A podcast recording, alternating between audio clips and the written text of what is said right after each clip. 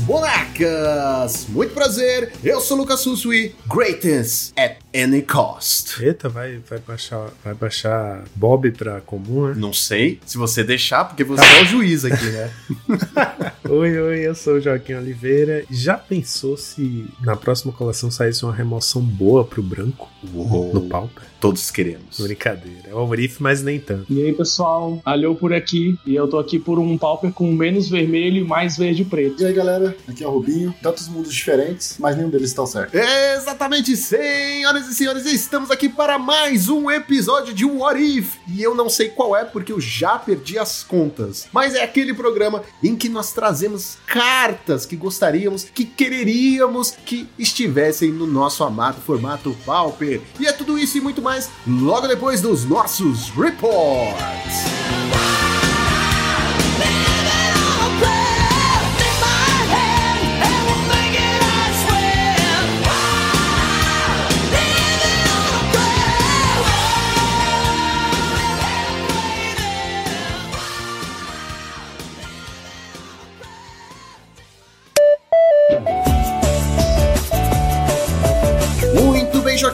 Preparado para mais uma semana de Pauper neste maravilhoso podcast. Peraí. Peraí. Caralho, você tá morrendo, velho. Semana passada já tava doente, agora morreu.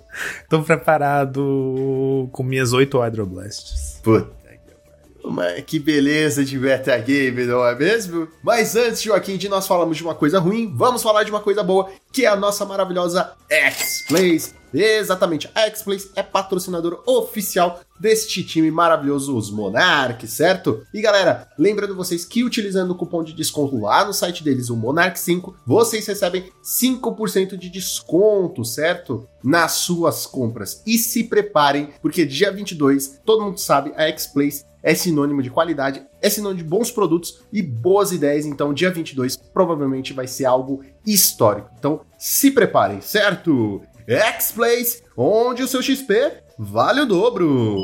E agora, Joaquim, nós vamos repescar aqui uma antiga tradição que nós tínhamos. Não sei se você lembra, nos primórdios deste podcast, fazemos reportes do time. Veja só você, não é mesmo? É isso mesmo, Lucão. Por demanda popular, está de volta o nosso breve quadro de cobrir rapidamente os resultados que nossos membros do time fizeram nas lojinhas ao longo da semana. A gente costumava fazer isso na época que tinha os torneios free, né, online, falar um pouco sobre o circuito lá de campeonatos de time e tal. E aí acabou que com o tempo a gente foi deixando de lado, mas agora, né, o pessoal tem retomado em vários lugares do Brasil os torneios regulares. Eu mesmo toda semana tô jogando. Eu sei que tem alguns membros do time que também fazem isso, então a gente tá trazendo aqui justamente para reforçar um pouco a ideia de a gente acompanhar os metagames das lojas, né? Já que a gente tem falado sobre essa divisão que está acontecendo entre o IRL e o online, né? Então, mais do que nunca é importante ter uma ideia do que anda rolando nos metas locais, porque a gente tem uma série de cartinhas aí que ainda não existem no mall, né? Principalmente as cartas de é, tomar a dianteira, né? Então, por conta disso, a gente tá voltando aí com esse esse breve report. Isso aí, estamos fazendo de livre e espontânea pressão dos nossos Exatamente. Exatamente. Foi uma discussão que aconteceu lá e como eles mandam na gente, né? Basicamente eles mandam no podcast. Então a gente vai voltar com os nossos reports do time. Quem vai ser o primeiro a ser reportado, Joaquim? Diz aí. Essa semana tivemos o Bird of Paradise fazendo um 3-1, jogando de Eggtron. A listinha vai estar na descrição. Aquela delícia de deck que você joga. você joga sozinho, é. Que você não joga, que você fica punhetando eternamente, né? Que você não. Você não joga porque não é um deck que ganha.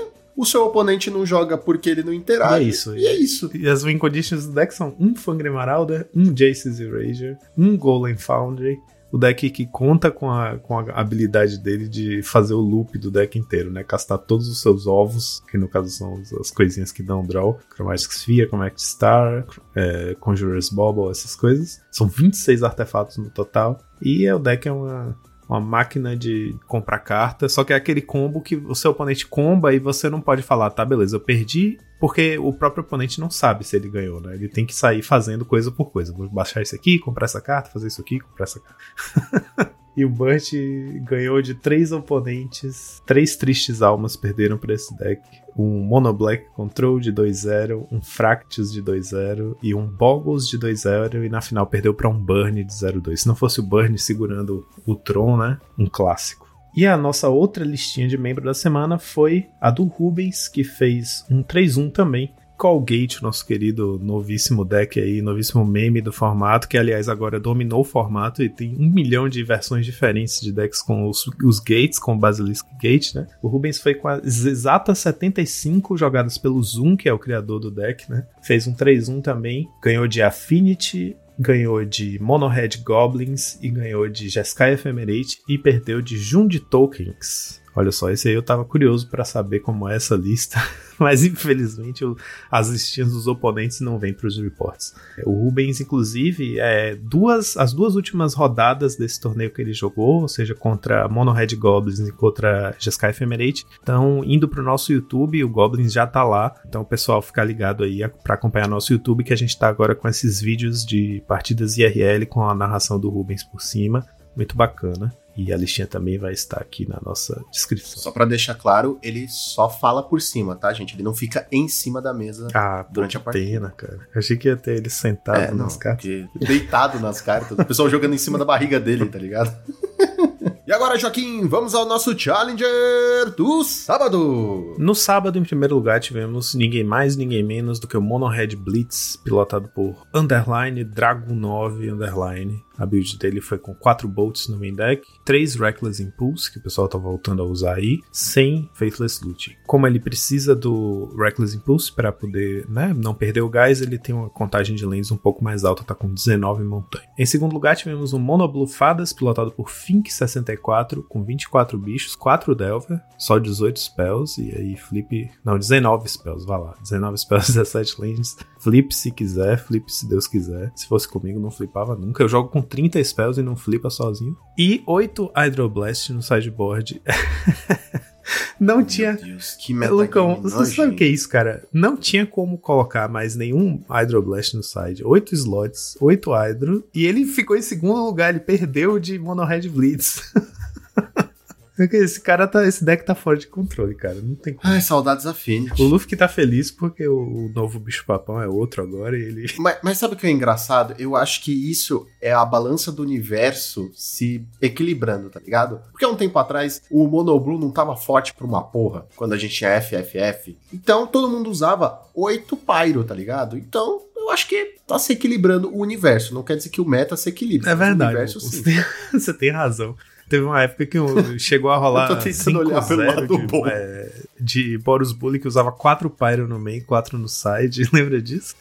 chegou a vez. Do... Sim, então, tá se equilibrando o universo. Ele tá, ele tá tentando. Ele tá tentando, sabe? Mas é foda. É a gente que sofre. Em terceiro lugar, tivemos um de Mifadas, pilotado por Niederschatten. É, é, acho que talvez empatado aí com o Monoblue na, na situação de ser a melhor, as duas melhores listas para enfrentar um meta cheio de Monohead, né? O Monoblue porque usa 8 Blue Blast com muita facilidade e o, o B porque o Snuff Out e o Cast Down são duas remoções muito boas contra os bichinhos do, do Monohead, né? Que tem proteção, que, que podem pumpar resistência, então tem uh, dano no não é lá a melhor forma de tentar interagir com eles, né? Então é a remoção que destrói a melhor forma. Édito também muito bom. E é isso. O de Fadas do Niederschatten com apenas 4 Blue Elemental Blast no side. Olha só que conservador. Em quarto lugar, tivemos o Luffy do Chapéu de Palha com seu Grixis Affinity, aquela buildzinha com 4 Rebuke no main deck, que o mais recente movimento dele foi subir para 4 Rebuke e as pessoas já adotaram essa,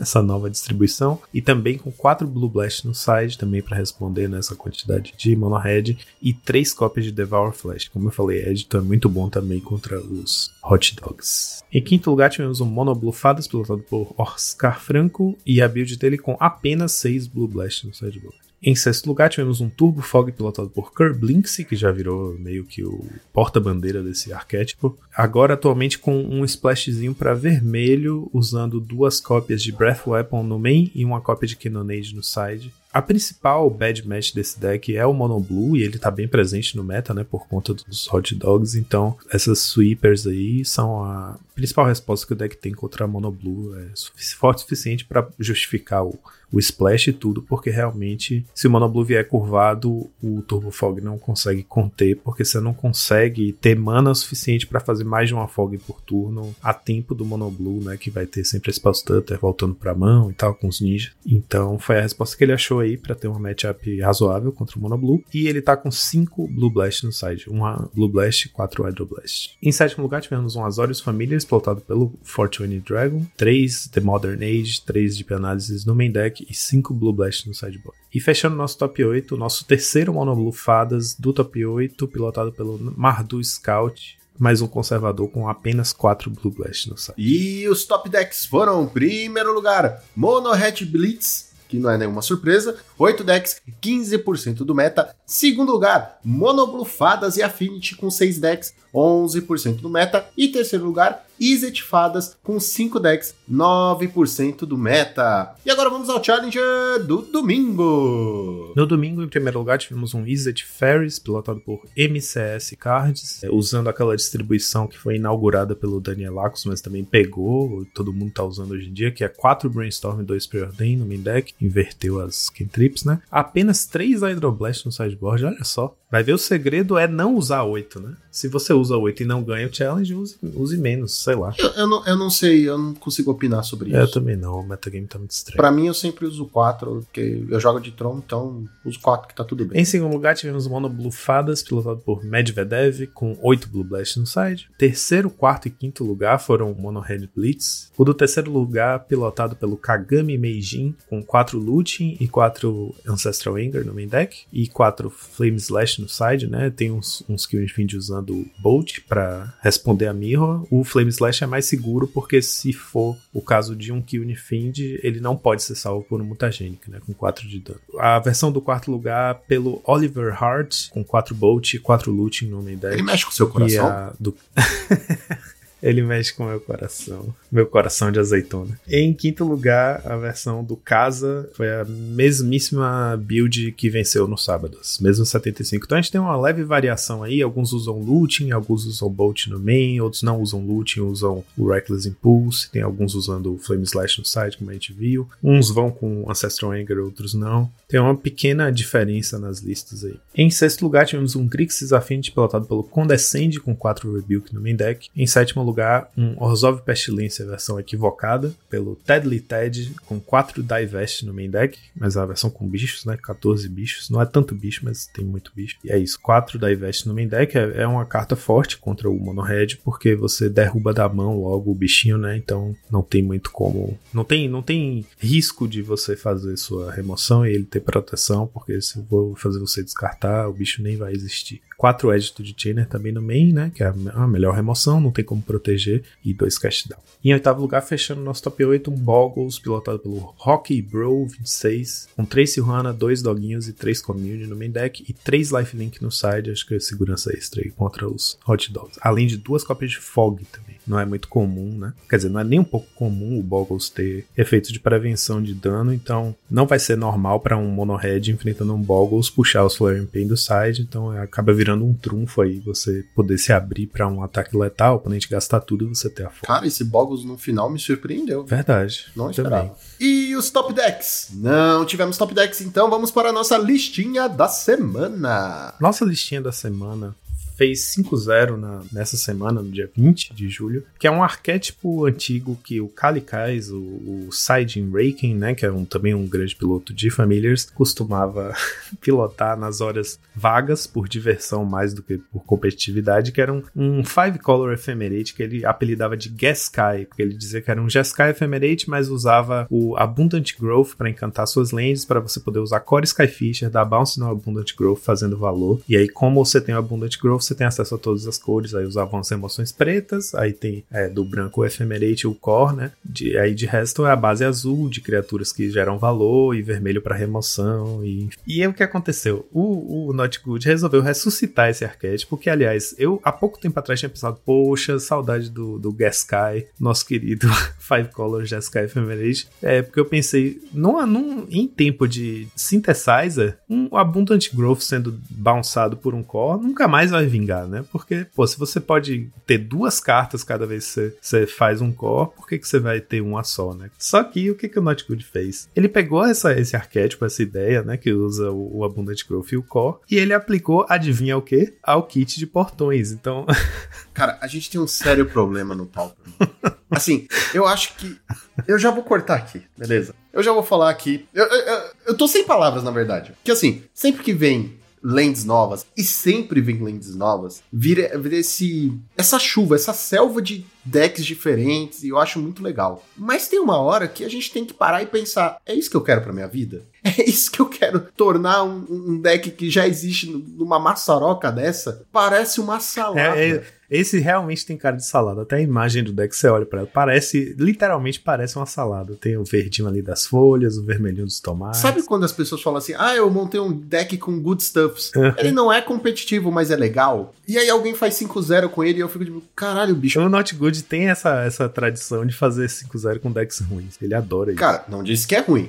Eu não disse que é ruim. Mas assim, tem Abundante Growth, que aí você pensa num Bogus. Aí tem Core Skyfisher, que você pensa no quê? Num Boros. Aí tem drift te remete a Jeskai. Tem Seagate Oracle, tem Counter Spell, aí tem uh, Mulher do Mar, Homem do Mar aqui, na verdade. Não, não. Pulso de Murasa, Chainers, meu Deus. Gente. Tem Attitude Chainer, é a única carta preta do deck, é Attitude Chainer, no, no meio. É, assim como Abundante é a única carta é, verde. Sim. Nossa, não, não, tem Pulso também. Nossa, tem salada. É uma saladona e é, é muito engraçado que ele tenha revivido para usar os gates, porque o gate, os gates viraram exatamente isso, né? Viraram receita de salada mista no formato. Você pega qualquer deck que existe ou que já tenha existido no Pauper e fala, ah, já sei, vou colocar os gates aqui. É, a gente tá chegando num, num tempo muito engraçado e estranho no Pauper, que tipo assim, sabe quando a gente reclamava que, puta, todos os land bom que a gente tem entra virado, e, e agora não faz mais diferença, porque agora a gente literalmente pensa assim, porra, tomara que venham mais gates bons, e todos eles entram virados já, então... Ou pior, quem um dia ia pensar que a gente ia usar no Pauper Gates, cara? Quem ia falar isso? Não, Gates é bom no. Nunca, nunca. Mas tudo bem, tudo bem, fez resultado. Fez resultado. Nesse caso aqui é mais um meme do que, do que uma, uma coisa que vai mudar o meta. Claro que não vai. Essa brincadeira dos gates que tá tomando conta de tudo tá meio que um delírio coletivo depois que o Colgate foi campeão do Challenge, né? Mas ao mesmo tempo a gente tem visto aí resultados positivos. O Rubens fez, né? Aí teve esse 5-0 aqui. Tem vários, se você for olhar no dump de 5-0. Nesse mesmo dia, na quarta-feira, saiu também um do Fortune Dragon, que é um UB Infect com Gates. O fato é o seguinte: os Gates podem parecer meme, pode, podem parecer bagunça, esculhambação, mas, mas uma coisa é fato. A punição de você usar. A punição não, o custo, né? O único custo que os Gates trazem para o deck build building é que você vai ter que ter oito lanes que entram viradas. Isso não é tão punitivo. No Pauper a gente já jogava normalmente com 7, 6, né? 4 Fat, 4 Game Land, duas Bounce já são 10, 10 lanes que entram viradas. Então não é como se fosse mudar radicalmente a velocidade da sua mana base. E em compensação o que você ganha é a habilidade de dar pump nos seus bichos sem gastar nenhuma carta, né? Então, tipo, você não precisa usar um pump, uma spell para pumpar seu bicho que pode ser anulada, que vai gastar slot, né? No seu deck. Então, se você resolve bem sua mana, ter aquele pump vira meio que um, um, bônus grátis, né? Porque você não gastou carta nenhuma e você tem uma forma de dar um pump. Agora, você olha para um deck como esse, esse deck não precisa desse pump, né? Porque quando ele, quando ele domina, ele vai ser um deck de controle, né? Que vai gerar valor infinito com Ephemerate e tal. Então ele vai limpar a board e quando for a hora de ganhar, ele vai ganhar batendo com seus bichinhos 2-2. Nunca, nunca foi um, uma lacuna desse tipo de deck precisar, ah, sabe o que falta nesse deck? Poder dar pump no meu bicho para matar mais rápido. Mas, como é de graça, como sua mana base já era uma bagunça, mantém bagunçado, mete mais umas Driving Land ali e agora você pode pampar eles para poder matar mais rápido. O fato é que os gates vieram para ficar, cara. Cara, eu não sei que nota dá. Eu tô muito confuso. Eu tô muito, muito confuso. Então eu vou dar a nota alfa, beta, ômega. Porque eu tô tão confuso. É, eu tô confuso, então eu não sei se um número se encaixa aqui nessa salada, tá certo, ligado? Certo, tá certo. É alfa, alfa, beta, ômega é a nota para esse deck saladona.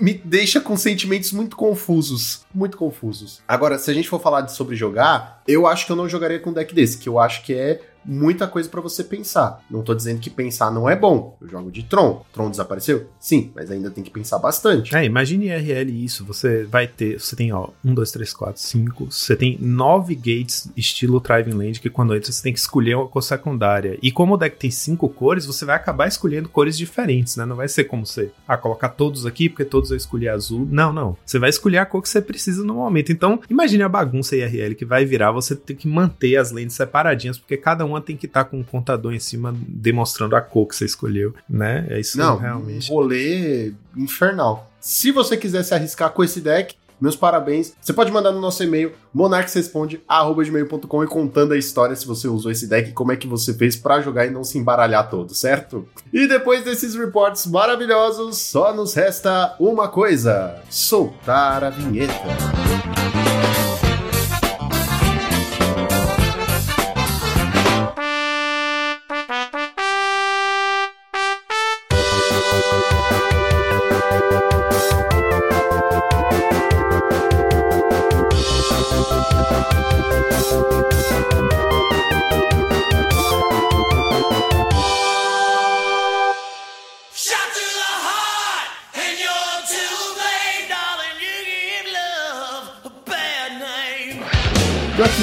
Você começou já descobrindo qual que é a carta que eu gostaria de ver aqui no nosso amado e odiado formato, eu gostaria de começar esse episódio maravilhoso chamando Dark Confidence. Uma genérica, uma preta, uma criatura humano-mago. No começo da sua upkeep, você revela o card do topo da sua livraria e coloca na sua mão. E você perde vida igual o custo de mana convertido. Veja só. O Mono Black precisa disso. Ele necessita de draw bom, Joaquim. Você vai deixar? Eu vou deixar. Eu vou deixar, eu vou deixar. Sabe por quê? O formato já tá tão lascado de bicho que você tem que remover, senão você perde o jogo, que joga aí mais um. Mais um, aí, mais dois, mais três, tanto Não, faz. mas imagine o estrago disso no, no Uberfados. Então, ah, acho complicado eu... essa carta é que ela vai acabar entrando no preto e outra coisa. Exatamente. Não, né? ela não, não. não é. chegar no mas você, Black. Olha, de que lado você tá? Você acabou de falar que queria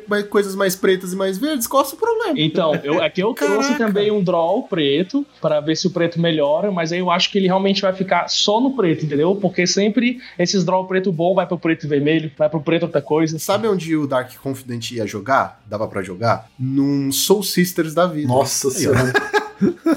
Tudo é custo 1. É, splash um pouquinho só para colocar ele e aquela minazinha que comba. Aí, mano, você vai perder sempre um de vida, vai ganhar um de vida, vai perder um de vida, vai. Tá ótimo. Eu acho que super roda, tá ligado? E, e de novo, ele é um humano de custo baixo. 2/1, tudo bem, ele não é uma carta tadinha, mas. No Soul Sister ele fica tadinho. É, no Soul Sister fica. Porque ele só vai comprar carta ruim. É, mas aí é um problema do Soul Sisters, né, cacete?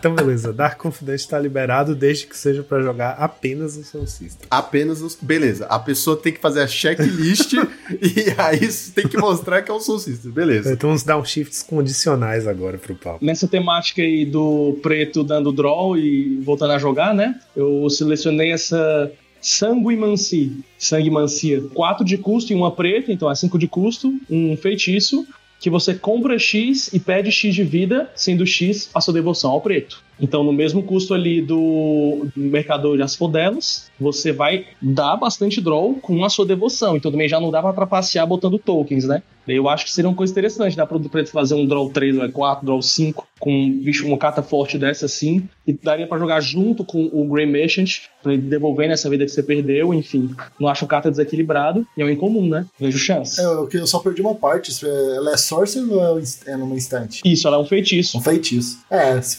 fosse mais uma instante, ela seria bem mais. Eu acho bem mais é, interessante, assim, porque você pode fazer isso no passe, na volta fazer um mercador, né? Eu já fico imaginando um monte dessas maldades. Caraca, o, o Rubens é um cara sem coração, tá ligado? Ele não só quer que as cartas dão um shift, como ele quer modificar elas. Não, quando vier por pau. Quer que elas sejam melhores. Exato, exato. Essa não é a ideia, cara. Não é ideia modificar as cartas, mas. Essa tá liberada desde que seja. Exatamente. É, exato, exato. É, o Arif, desde que. Esse episódio vai se chamar O Arif desde que.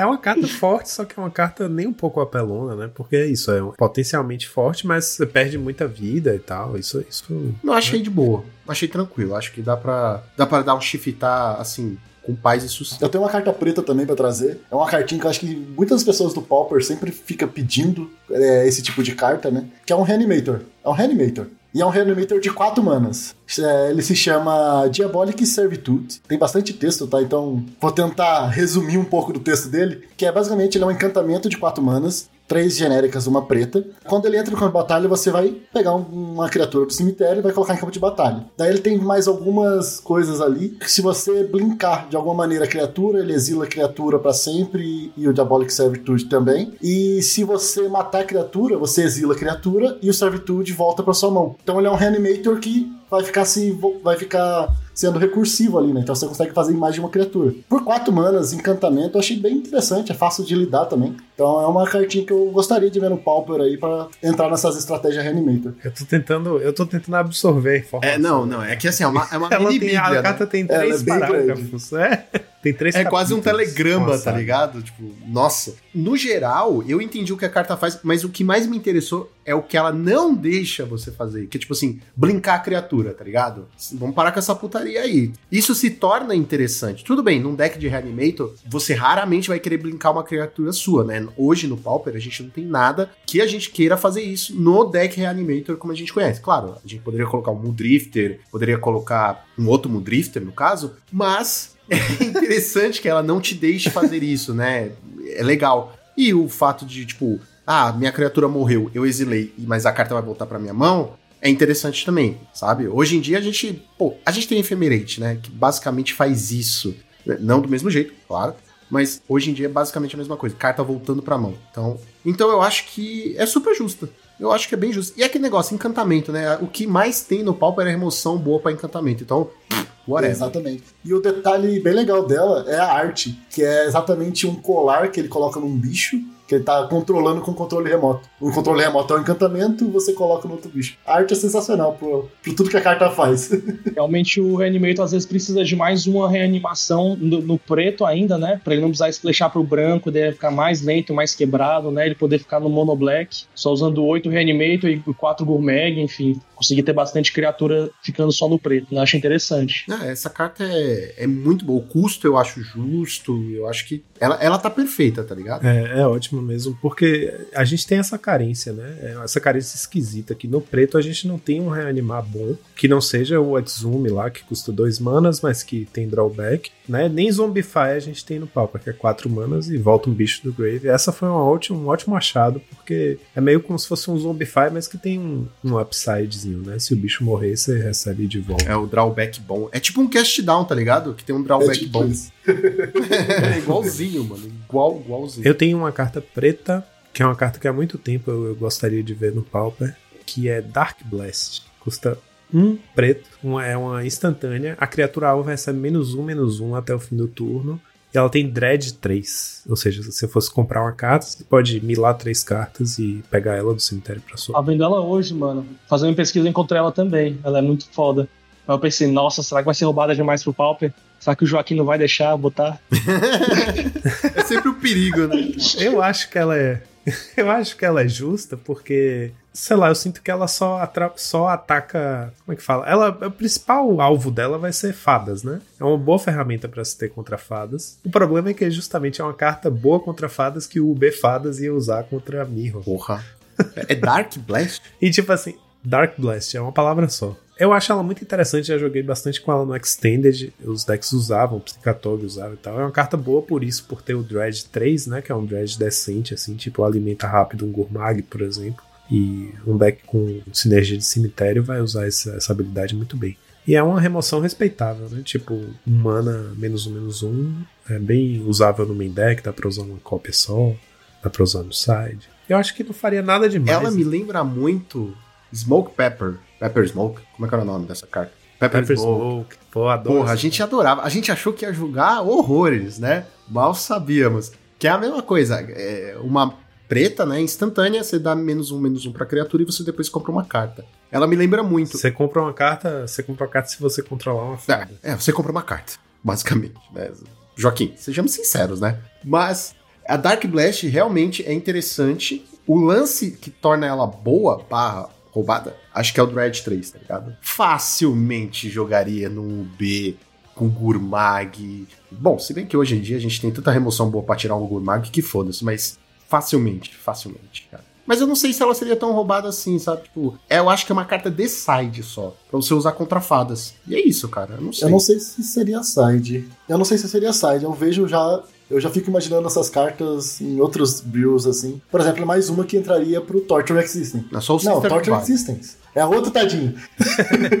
É, outro tadinho. É, o, Ah, o Torture é um tadinho. É, né? o Tortex é o Tortex é quase o mesmo grau de Soul Sisters nesse nível de, de tadinho, porque todo set tem mil cartas pro Tortex que não vem em jogo em nenhum outro lugar e também não vem em jogo no Tortex porque o Tortex não vê jogo. Então é a mesma coisa. Mas o que eu queria comentar nesse Dark Blast é que ele é engraçado, porque ele. Geralmente você pensa que você vai querer dar sweeper, né? Em várias criaturas 1/1. Então, às vezes, para decks que colocam muitas criaturas 1/1 de uma vez, ele vai tirar só uma, né? Pode ser uma coisa lenta. Uma, e no máximo, você consegue dar esse dread por causa de um draw e tira outra. Mas ao mesmo tempo, ele, causa meio que uma inevitabilidade, né? Porque se você vai colocando devagar os seus 1/1, ele vai sempre tirando. Aí, ao mesmo tempo, ele te joga para tentar acelerar para sobreviver esses 1/1. Aí você vai lá e dá um sweeper. Enfim, ele deixa uma situação difícil. Você quer botar, tipo, passarinho, botar dois passarinhos por vez. Aí já não vale mais a pena, porque ele vai ficar tirando um todo turno. Coloca o oponente numa situação difícil, né? Realmente o, o Totra Existence ele precisa de cartas com dread melhor, né? Porque tirando o Stickweed Imp, que é dread 5, ele só tem dread 3, que são sempre piores que o Stickweed Imp.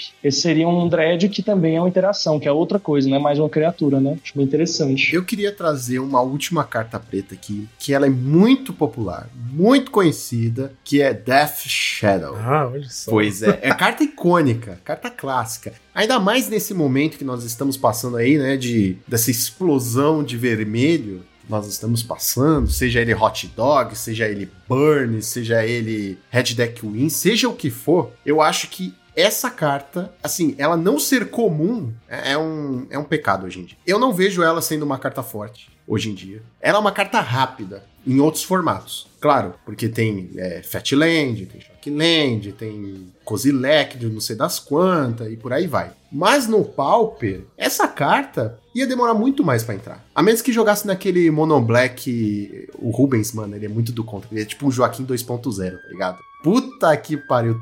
O Joaquim, ele Ué, espera. Não, tô Já mais tá- ou É, menos. já, já. É, Eu só é disse que é mais ou menos. espera. O Joaquim, o Joaquim, ele espera eu terminar de falar. O Rubens, ele no meio já. Eu Exato. deixo você, eu deixo você pelo menos sonhar. Isso, eu sonhar. O Death Shadow, só pra quem não tá acompanhando, é um mana preto, um avatar, 13 13 e ele tem menos X, menos X, sendo X seu, seu total de pontos de vida. Então, né, você tem que ter menos de 13 de vida pra ele poder ficar vivo. E quanto menor a sua vida, maior vai ser. Mas eu não acho que ele seja uma carta roubada assim, tipo, eu, eu- mais uma vez, a gente tem tanta remoção boa, tá ligado? Tanta coisa boa. Às vezes não compensa. A, a velocidade que ele tem em outros formatos, eu acho que é o grande trunfo dele, entendeu? Agora vai, vai, Rubens. Como você Nossa. falou, a gente não tem Fat... você tá em fase de experiência, cuidado. Não, eu vou, eu vou ser, eu vou ser tranquilo aqui. Essa É, altura. essa altura. Não, mas o que eu queria dizer é só que a gente tem muita forma de perder vida também no Pauper.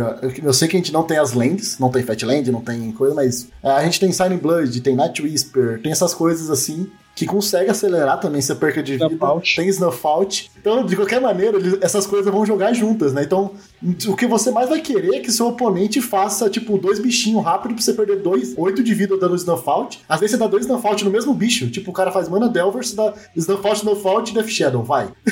Sim, mas você concorda que diferente do, de outros formatos, pe- pensa bem, você fez uma FET pra buscar uma choque e já tomou 3 de vida aí. É diferente de você, agora eu tenho que esperar meu oponente fazer alguma coisa pra eu dar um snuff. E se ele tiver com alguma criatura preta, foda-se.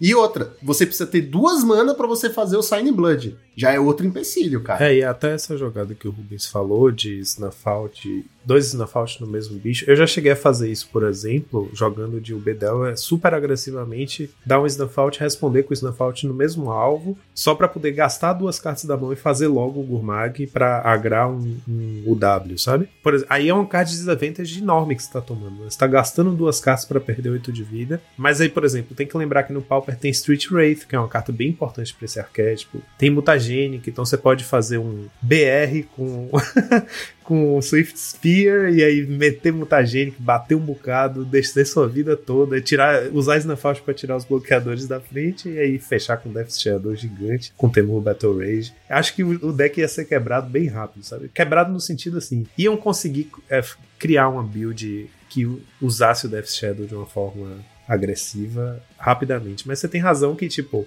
no, no, nos formatos tipo Modern e Legacy, né? É tipo, turno 1, são duas, é, são duas lanes, né? Tipo, Fat Land, achar uma Shock Land, eu já perdi 3. Aí faço um Tot Season você, já perdi mais 2. Aí Ciclo Street Race, já perdi mais 2. Pronto, já tenho 13 de vida, sabe? Você já rapidamente chega na margem de castar o Death Shadow. No Pauper é mais difícil. Então, né, tipo, você pensa, ah, se você fizer um muta, por exemplo, fizer turno 1 montanha, Swift Spear, mutagênico na Swift Spear, aí você vai pro seu turno 2 faz um pântano para poder dar um Snuff no oponente, você já você perdeu aí no total 6 de vida, ainda nem pode castar. Talvez seja um caso daquelas coisas que, tipo, são apelonas em outros formatos, mas talvez no Pauper não seja tanto. É, eu acho que tem outra coisa, que é o fato de você ter também muita muito counter, muita proteção free, né, nos outros formatos. Você tem rapidamente você tem counters e jeitos de se proteger, remoções mais leves ou até free que tornam perder essa vida de boa. Porque imagina, você tá com um BR Death Shadow, com Swift Spear, beleza, você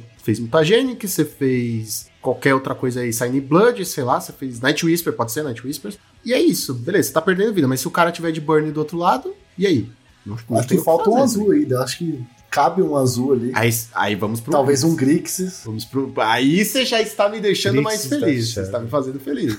que eu adoro o Grixis Death Shadow do, do Modern. Até porque eu acho que dá pra usar um monte de remoção gratuita, né? Tipo, tem gut shot no formato. Então o gut shot pode ser uma remoção que você perde vida e ainda mata o bicho do cara. Pode, pode ser. Tem bastante coisinha assim. Mas o, o, lance é o counter, é impedir que você perca vida desnecessária, entendeu? Porque depois que eu tô com, tipo, 7 de vida, eu não quero ficar perdendo mais. Eu, eu tô bem ali. Mas aí, Spell Pierce, tem até o, o Lava Spike. Esse counter de uma mana ajuda nessas horas. Só antes da gente ir embora do preto, eu queria trazer um que meio acidental aqui, que foi um, um, equívoco que eu cometi outro dia. Eu tava arrumando minha pasta e eu percebi que na minha pasta do preto tinha, tinha um slot do, do tinha um bolso com quatro cópias de Necratal que eu achava, eu jurava que essa carta era comum. Ela não é comum.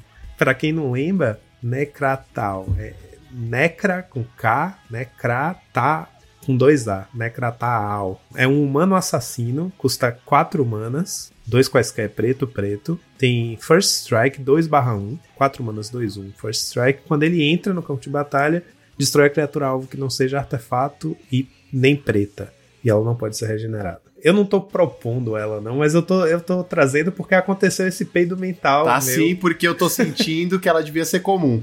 Ela tem cheirinho de comum. É, velho. Eu, ela tem cheiro de comum. Eu achava, eu jurava que ela era comum. Eu acho que eu confundi ela com um bicho que tem, que é 5 manas, 3, 2. E quando ele entra, você pode fazer um oponente sacrificar uma criatura, que é o Night Stalker, não sei o que lá. Predatory Night Stalker. Foi isso. Eu confundi ela com Night Stalker. E aí eu acho que eu tinha 4 Necratal, não sei porquê. Você não lembra quando eu peguei ela. É uma carta que não é comum e eu fiquei, pô, eu, acho, eu jurava que essa carta era comum. Acho que ela podia ser comum. Ela é um terror, basicamente um bicho terror, né? Que, que quando entra destrói. Isso. Faz igual. É, ah, então, é uma carta bem interessante. Ela lembra bastante. Até, é, tem uma carta que saiu. Eu também achava que era comum até pouco tempo atrás, mas é, acho que é um pouco mais forte, que é o chupacabra. Até pouco tempo antes do jogo. Não, não, é, eu já, eu já comprei ela achando que era comum. e depois descobri que não. Ah, o é, é, Raven. Que é praticamente o mesmo custo. Ah, o chupacabra é tão bom. Como é que é mesmo ela? E ela destrói criatura. Quando entra, destrói a criatura. Sem restrição nenhuma. Ah, sem restrição. Eu acho que até o chupacabra é até melhor, porque como a gente, né, tem uns artefatos aí chato, acho que seria uma boa. E, bom, blinkar ele sempre é muito gostoso. Né? BW? Isso daí não é só pra destruir um bicho, não, é na maldade. É com efemerência, porra. é claro, se você tem efemerate, você vai usar efemerate. Vem junto, né? Vem grudado o efemerate com ele.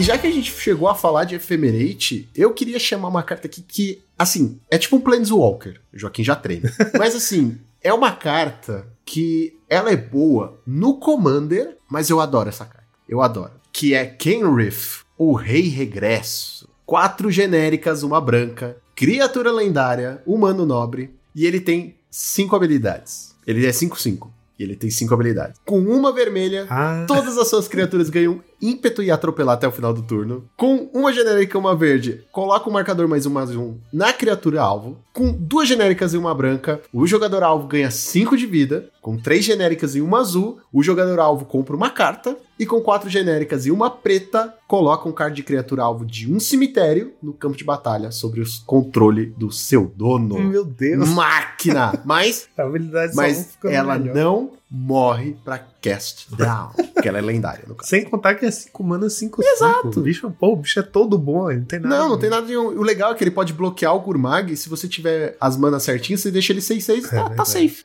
Mano, eu acho que essa carta Ele faz tudo. é, é maravilhosa. Ela é a toolbox numa só, tá ligado? Faz tudo. Eu não consigo imaginar ela vindo pro palco porque ela é Não, ela é lendária. mítica. A Ela é gente tem esse mítica. bloqueio, né? Ela é mítica. Porra, eu nunca vi a sugestão de dar um shift de mítico. Raro até, até já fizemos, mas mítico. Poxa, mas é que eu acho ela tão legal, eu queria jogar com ela no Pauper. Eu, eu ia montar um deck de Kinrith, eu perdi a vontade quando eu vi as outras 99, porque ah, eu falei, ah, que chato. Mas ela é muito legal. É, Eu acho ela uma carta do caralho, muito forte, tá? Exatamente, eu acho que esse é o problema, pra mim. Eu acho ela muito forte. Ela podia jogar no Tron. Ela não, com certeza, tem que, ela teria que jogar no Tron. A casa perfeita pra ela é o Tron. É perfeito. Cara, você tira todos os seus bichos. Foda-se Muldrifter, foda-se tudo. Você só põe quatro Kenrith pra garantir que um vai vir. E é isso. Quatro corno e quatro corno para não morrer e é isso. Isso, isso. Você- Mano, moleza. Você não precisa de barreira, você não precisa de nada. Essa última habilidade dele é absurda. É, mas tá de boa. Ele volta bicho do cemitério. tá? Ele voltou dos Kenrith, tá ligado? Aí chega um, vai voltar os outros. Exato, mano. É de boa. É de boa. Ou ele poderia jogar até num Five Color Soul System. Ah, esse deck ia ficar bom. Agora você me deu. Ah, aí eu vejo a Soul Sister sendo O bom. único draw bom. Aí, aí você conseguiu. O único draw bom é o, é o Kenrith, tá ligado? Pô, ele vai entrar ganhando vida ainda por causa da Soul Sister, deixa ele melhor ainda. ó. Porra, vai ficar gigante, mano. É mesmo, ele, ele tem a habilidade de ganhar vida. Ele, é o, ele sozinho é o deck inteiro. O Soul Sister Ele é, é, exato. Não, não porque não atropela e não, não compra carta, né? Tem essa parte aí, mas o resto. Mas assim, é claro que eu trouxe aqui como um meme, né, gente? Eu sei que não dá pra ele jogar, mas eu queria. Afinal, essa é a proposta desse episódio. Eu queria muito. Eu precisava muito dele. Eu não sei mais o que falar sobre ele, é muito forte. Já que estamos no branco, eu vou trazer uma remoção. Eu estou, toda vez que a gente faz um Orif, eu tento trazer uma remoção É boa. porque eu e você, Joaquim, a gente tem uma tristeza na vida. Só tem uma tristeza na vida. A nossa vida seria boa se tivesse uma remoção útil no branco, né? Do Aí eu trouxe um aqui que é Chain to the Rocks, acorrentado às pedras. Que é uma mana branca, uma aura e encantar uma montanha que você controla. Você encanta uma montanha. E aí o que ele faz é o seguinte: quando ele entra no campo de batalha, exile a criatura alvo que o oponente controle até Chain to the Rocks sair do battlefield. Então é tipo uma Journey, né? Mesma coisa, só que com texto consertado. Você não, tipo, se você matar uma Journey em resposta ao exílio dela, o bicho não vai ficar exilado pra sempre, sabe? Não tem esse defeito de. Que rolou meio que esse. Defeito entre Teve aspas. uma época que esse, esse texto que dá pra abusar, né? Dá pra explorar uma falha de design. Enfim, ela é consertada. É basicamente um- uma journey de um mana, só que você tem que encantar uma montanha, então tem essa limitação. Você precisa ter uma montanha. Limitação mais ou menos, né? Porque hoje em dia a gente tem dual no formato, então. É, mas assim, o ideal é que você jogue com um deck que seja o Jeskai ou, né, ou Boros, pra poder não usar. Não ter que usar de graça um- uma dual com uma cor que você não vai usar no seu deck, só pra poder jogar uma, uma carta de humano, senão é melhor usar Journey mesmo. E assim, é uma carta rara, seria um downshift de uma carta rara, mas ela é uma carta bem restritiva, né? Por isso de precisar encantar uma montanha. E ela ainda sofre daquele problema que Journey também sofre, que é um problema que eu confesso que eu cada vez mais fico puto com isso, porque agora tem aquele cleriguinho lá, 1/3, que destrói encantamento, tá jogando nos main decks, então Journey se tornou uma remoção pior ainda, porque é muito comum as pessoas terem remoção de encantamento no main deck. Então é uma remoção que pode ser removida, e isso é uma, uma merda, né? Não é o tipo de remoção ideal. Eu acho ideal. Eu o acho ideal é um spell. Ah, cara, eu gostei. Eu gostei, principalmente pela arte. Nossa, que arte top, viu? E assim, o, o efeito de Journey, como você falou, consertado. E, e esse fato de ter que encantar uma montanha, eu acho assim, de boa. Vai jogar num Boros da vida, como você falou, no G-Sky. Às vezes até rola um splashzinho só pra ter ela, porque eu acho ela bem legal. É claro que é aquele negócio, né? Esse What If só funciona se a gente ignorar o fato que Journey existe. Mas eu acho bem bacana, cara. Ela joga muito no Modern. Né? Joga? Eu acho que aqui joga no joga é, em Ice, é, né? é nem tanto. É bem parecida com ela. É, porque tem uma parecida com essa que é land nevada em vez de montanha. Cantão Ah, land nevada tá. e É existe. exatamente o mesmo texto, só muda essa parte. que tem que ser lei de nevado. Mas é a mesma coisinha. Então vamos fingir que ela também joga, né? Então se é a mesma coisa. É, ela joga às vezes quando é um Boros assim. ou- Ela não só é, ela morre pra destruição de encantamento, como pra destruição de terreno, né? E já tem aí o, o, o de destruição de terreno, né? E o, Porra, mas se você conseguiu usar uma dessas assim nos, nos primeiros turnos, o seu oponente tá muito na bosta. Que, que ele colocou um elfo de Llanowar? É isso? Você usou pra pôr no É só elfo? depois. Depois você tomou um LD, verdade. tipo. Ah, tem o, o Arbor Elf, né? O Arbor Elf é bem importante de tirar no turno 1. O Arbor Elf é. Isso é. É tá isso. certo. tá certo. Mas Você eu- vai tirar o Arbor Elf no turno 1 pra depois perder sua land e o Arbor É. Elf voltar. E aí o cara rampar e, e é isso. É elas por elas. É a emoção que eu trouxe. Mas falar a verdade. Não, mas eu, eu tinha. Foi uma das cartas que eu olhei e fiquei. Tá na minha, minhas listas aqui de quase vim. Que eu quase escolhi ela. Então. É, inclusive eu fiquei muito entre ela e o the Ice. Eu fiquei olhando as duas hoje bastante. E eu acabei escolhendo outra remoção branca pra trazer aqui, então. Por isso que não foi ela. Por favor, porque a gente precisa. Tá, aqui eu iria sugerir pra gente ter no Pauper. É uma carta que eu gosto muito, eu joguei muito com ela quando ela lançou em Strad, se eu não me engano, que chama Declaration Stone. Duas manas, uma genérica e uma branca, Sorcerer. Ela exila uma criatura e todas as criaturas que o controlador tem com o mesmo nome que ela. E você ele cria uma ficha de uma pista pra cada criatura que foi exilada dessa, dessa maneira. É um removal muito bom, que ele exila, só que ele tem um drawback que ele vai dar um draw pro oponente depois, né? E, e o legal dele também, que se seu oponente tiver, tipo, várias fadinhas ou, ou fez um Butter Screech lá com quatro, você vai dar quatro draw pra eles, quatro pistas. Mas você, pelo menos, limpou a mesa. Então ela tem um drawback muito forte e também resolve o seu problema. Então é por isso que eu gosto bastante dessa carta. E eu escolhi ela por esses motivos, assim. A gente tem bastante coisas disso, né? De colocar bastante token hoje no, no, Pauper. Duas manas consegui resolver também. Mas principalmente pássaros, né? Squadron Hawk, Battle Screech. Cara, eu vou te falar uma parada. Hoje em dia, é, Cast Down ele tornou o Pauper uma, uma coisa muito diferente, sabe? Porque a gente tem um milhão de remoções boas de outros formatos, tipo Fatal Push, você tem. Você tem aquela sede de grão, se eu não me engano, que é uma mana feitiço, destrói a criatura com custo 2 ou menos. Se você quicar ela, destrói qualquer coisa. Criatura, no caso. E Cast Down, ele, pro Pauper, trouxe tipo, uma nova era de. É isso, gente. É, destrói a criatura e dane-se. Sabe? A gente tem até no T2 ou no Pioneer, que é uma genérica, uma preta, instantânea também, destrói a criatura alvo, só que você tem que pagar 2 de vida. Então, qualquer outra remoção que a gente tenha, que venha, que a gente pense, vai ser boa, sabe?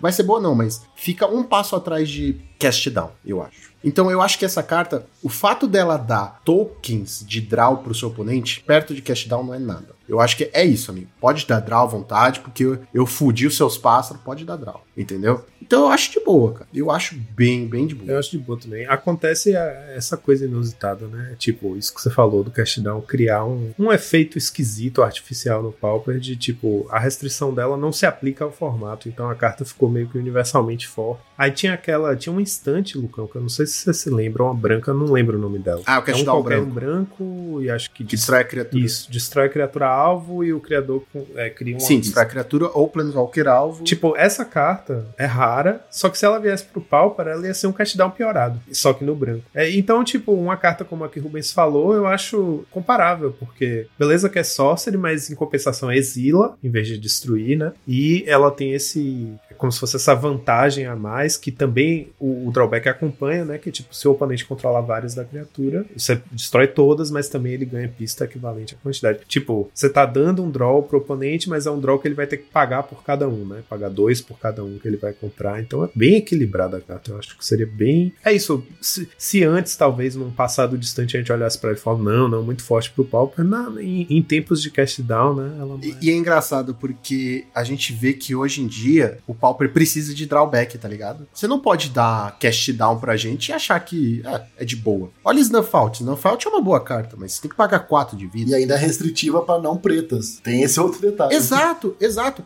Doomblade, que era Doomblade, o pessoal não usava 4 de main deck. Tudo bem. Hoje em dia, usar duas, três de cast down, sei lá. Mas, entende? Tipo, Porque tinha esse drawback. Tudo bem que Mono Black também reinava a torta e a direita. Mas eu acho que precisa no Pauper desse drawback. Sempre numa carta. Porque. Principalmente em remoção. É, emoção não preta, principalmente, né? Exato, exato. Porque a gente tem muita criatura. é, tem muita remoção boa, na verdade, pra pouca criatura boa. Então, se você equilibra com, com esses drawbacks, você torna as suas criaturas que são ruins, de certa forma, num pouquinho melhores, entendeu? Tipo, ah, ele matou minha- minhas duas fadas aqui, exilou, mas eu vou comprar duas cartas. Ah, ele exilou meu Gurmag, mas paciência, eu vou comprar uma carta, eu vou. Sabe, ele perdeu dois de vida, sei lá. Então, eu acho que precisa de uma, de uma coisa assim.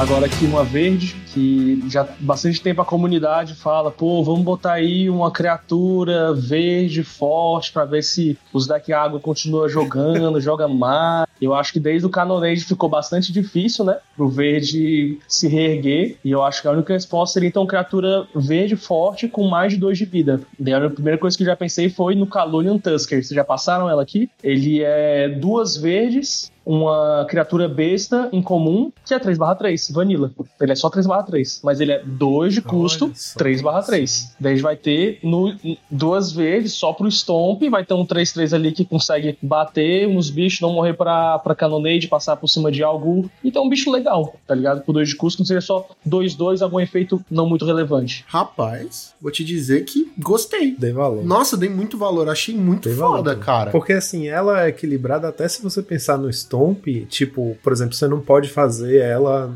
depois, num turno 2, depois de uma sequência de Burning Tree, porque ela custa duas vezes. Só isso já, já deixa ela mais Sim, não, e outra, a arte, obviamente, ele tá passando a porrada, o bicho tá passando a porrada em elfos, então eu adorei.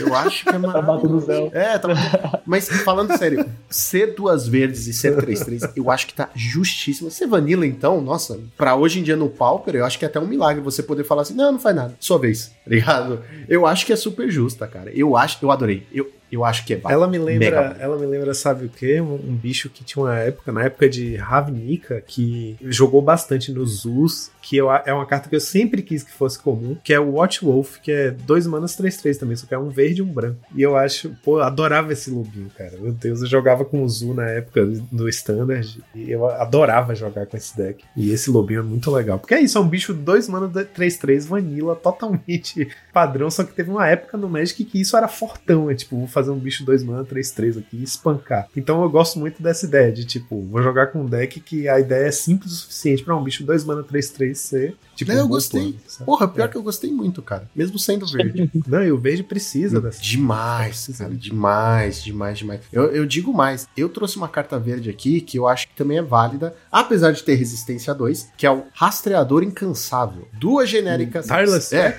isso. Meu Deus.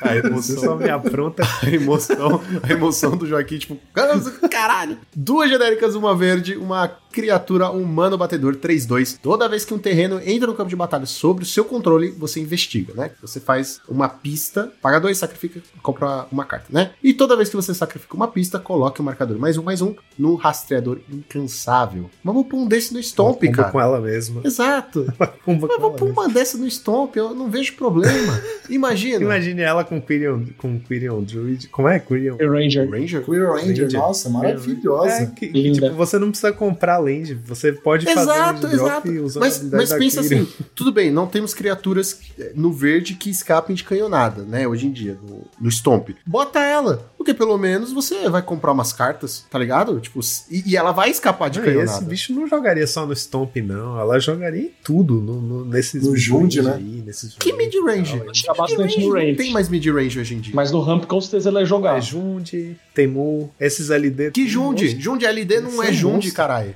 Devolve o meu Não, Jund, porra. Jund ou Não, mas ela, ela ajudaria muito o Jund voltar, hein? Porque ela com Cleanse Wildfire também, meu Deus, é maravilhosa. Eu amo essa carta, né? Porque ela me traz uma nostalgia muito boa, que foi no meu primeiro decks que eu tive de, de Magic. Eu comecei jogando faz pouco tempo, né? Vamos dizer. Eu comecei jogando ali em 2017, 2016, que era no T2 de Innistrad e Kaladesh. Então tinha ela, e eu, jogava com deck Gru e jogava muito com ela. E era um Gru mais mid-range, pô, fazia de drop ali, tudo turno.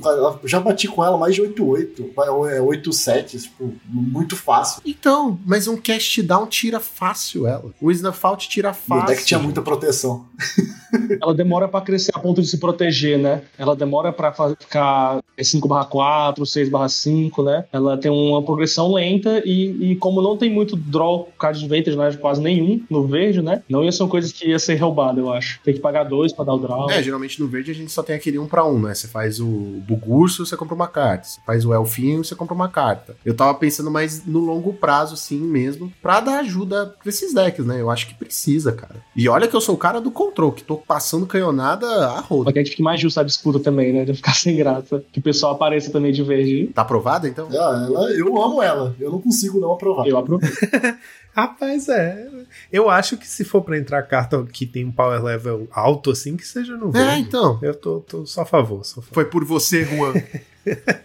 consegui emplacar uma rara. Eu, eu, tenho mais uma carta de power level alto no verde, mas aí é uma carta side, né? Então, uma carta que eu queria trazer verde aqui é um pouco é, piorzinha ali do que do, do Tracker, né? É o Stranglehold Geist. Duas manas, duas florestas, né? Criatura espírito, 2/1. Ele tem haste e um die. Então, na mesma, na mesma pegada que todo mundo tá trazendo aqui, é, a ideia é trazer é, cartas melhores aí pro, pro Stomp, cartas mais resilientes ali para ele, né? Então o Dai ele deixa ele ter que matar duas vezes, tem que lidar duas vezes com ele. Das duas maneiras ele vai morrer pro Canonado, porque ele vai ficar um 2, 3, 2 depois. Mas o fato dele ter haste eu acho que é bem válido, ele consegue já entrar batendo, então já encaixa algum dano. Eu acho que, não posso estar enganado, mas acho que é uma das poucas criaturas verdes que tem haste. Não é uma, não é uma habilidade tão comum assim no, no, no verde. Então eu gosto bastante dessa carta, é uma carta incomum. Eu vejo ela jogando bastante assim no, no palco. Cara, mais uma vez eu sou o cara que não gosta de verde. Por mim, teria só quatro cores no Magic, mas tudo bem. E vou concordar que eu acho que é uma carta válida e justa. Mais uma vez, ela é uma. Ela é duas verdes, então isso torna ela justa, sabe? Porque o problema seria ela combar. O problema seria ela combar com a Elfinha lá, né? Que gera uma vermelha e uma verde. Mas sendo duas verdes, eu acho que tá ótimo, cara. Eu acho que é justíssimo, tá ligado? Acho que. E como você falou, tem haste. Se você tá com um deck de Stomp, você quer que as suas criaturas saiam batendo. E quanto antes bater, melhor. O Undying é muito bom porque é o bicho 2-1 que quando morre volta mais forte. Exato. Né? Isso é Porra, isso é muito bom. E é interessante porque seria fortão no Stomp, porque ela, antes de morrer, teria, teria sinergia com a patada, né? Eu não sei se vocês acompanham, vocês acompanham Modern, mas tem um deck forte no Modern que é um BG, que é o combo do Yawgmoth que faz combo com criaturinhas que voltam do cemitério e tal, que usa Young Wolf e usa o Strangleroot Guys. E muitas vezes esse deck, quando tá começando o jogo, às vezes ganha na, na, pancadaria, porque o Geist é tão forte batendo que às vezes você faz turno 1 Young Wolf, turno 2 Geist, bato 3. Aí você às vezes nem nunca comba e, e ganha na porrada mesmo, porque vira tipo um stompzinho batendo com um monte de bichinho de, de baixo custo e alta eficiência. Esse bicho é muito forte. É muito Mas eu, mas eu achei ele muito interessante porque o John Golf, ele não é aquela carta que é meio mais assim na primeira, na primeira vez que você coloca, né? Ele é só um barra 1 e você realmente quer que ele para ele começar a ser bom. Esse daqui, ele sendo 2 barra 1, ele já leva um bicho 2 barra 2 e ainda volta 3 barra 2 levando os bichos com 3 de vida, não morrendo para o of Bolas, enfim. Eu achei ela super interessante. E esse ímpeto esse é um grande diferencial mesmo. Eu acho que não tem nenhum bicho com haste que e joga no verde, né? E aí, de ter essa mecânica que realmente só via no Red Deck Wins, que era muito boa, né? Você tá com seus 2/2 e você já chega batendo com mais um, o cara já não tem tanto bloco ele no early game.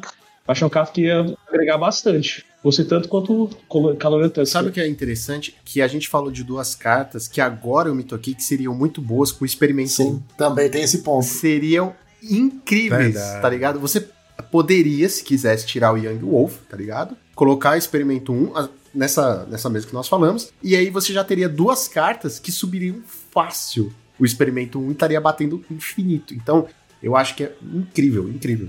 Adorei. Pra fechar com chave de ouro verde aí, uma carta com um power level legal, mas que também acho que eu vou para agregar no, no side do, do verde, né? Sinto que ele não tem muitas respostas geralmente no, no side dele. Autumn's Veil, o véu do outono. É uma instantânea de um verde que você, suas spells não podem ser cauteradas por magias azuis ou pretas, e essas criaturas não podem ser alvo de magias. Ou, ou seja, você vai chegar com uma coisa que é tipo melhor que Vines na proteção, mas não jogaria main deck. Isso jogaria no sideboard. Aí você consegue subir tanto contra o azul para counterar no verde, para não levar remoção, contra o B. É linda.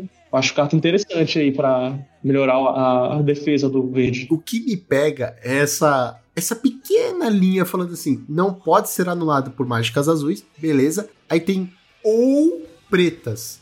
O cara que escreveu o texto dessa carta cheirou muito, né, mano? Tipo assim, mano, previa, prevenir aqui os counter preto, Darkness, porque. Não, nem é Darkness, eu não lembro o nome do counter preto. É aquela Dash Hope. Dash Hope. Não, vai que o cara usa Dash Hopes, tá ligado? Já tomei isso, é muito ruim. Caralho, parceiro, você tá muito louco é, na muito droga, não é 1993, é tá ligado? Porque aquela outra, a versão, a versão apelona dessa, dessa carta, que é Veil of Summer, né? Tem Veil of Summer que custa um verde também, que é compre uma carta se o, oponente, se o oponente tiver castado uma mágica azul ou preta esse turno, aí as mágicas que você controla não podem ser anuladas. Ah, não, esse não fala por mágicas.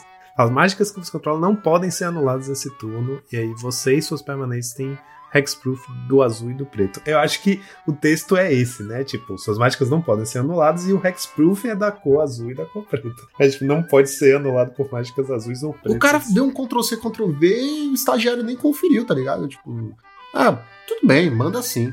Não faz diferença. Eu pensei em botar essa, mas eu achei que por causa do draw ficava já sacanagem, ficava demais pro ver. Ele proteger e dar draw no Pauper, too much, tá ligado? Mas, mas, se você parar pra pensar que o verde tá tão caidinho, coitado, eu acho que ele dá draw não tem problema hoje em dia. Nada mais dá draw? Mas com certeza. É, então.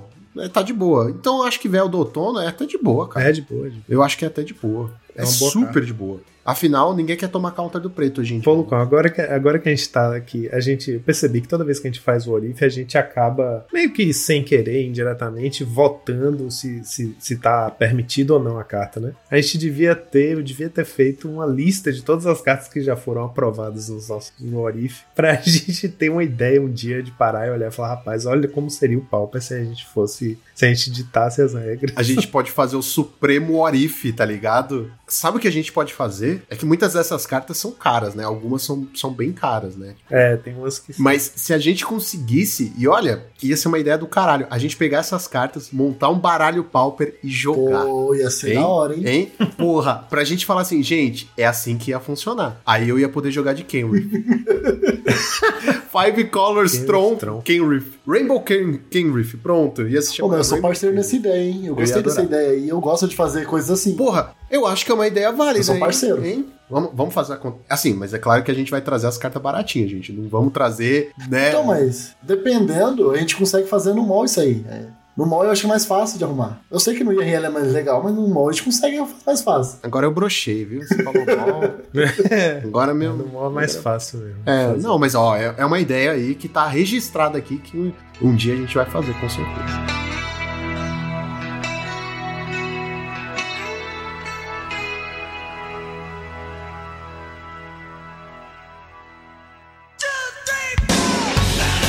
Eu queria trazer uma carta agora, parando para pensar, foi uma ideia muito horrível. Porque qualquer coisa de custo zero artefato é uma merda hoje em dia. Uma merda no sentido ah, de. Sei, Black Lotus. Não, pau no cu de Black Lotus. é a Mishra Bubble, bijuteria de Mishra. Custo zero, artefato, sacrifica, você pode olhar a carta do topo do deck do oponente e na sua próxima upkeep você dá um draw. O problema é o custo zero, tá ligado? Tipo, ou, ou seja, o custo baixo, porque jogaria muito fácil no Affinity. Tá muito. E é daquelas custo zero que carta morta, né? Porque tem uma questão que é, tipo, por exemplo, o Affinity poderia jogar com Ornitóptero, mas não joga porque, apesar de custar zero, reduzir custo é uma carta meio morta, né? Você joga lá. Exatamente. O Mishra's Bobble é aquela que, se você precisar dela para contar para sua afinidade, ela tá ali na mesa. Na hora que você não precisar mais, você estoura, compra a carta. Exato, exato. Então, ela é bem forte. É, então, é, é aí que eu parei para pensar e falei assim: hum, eu acho que eu tô cagando demais algo que já está cagado, tá ligado?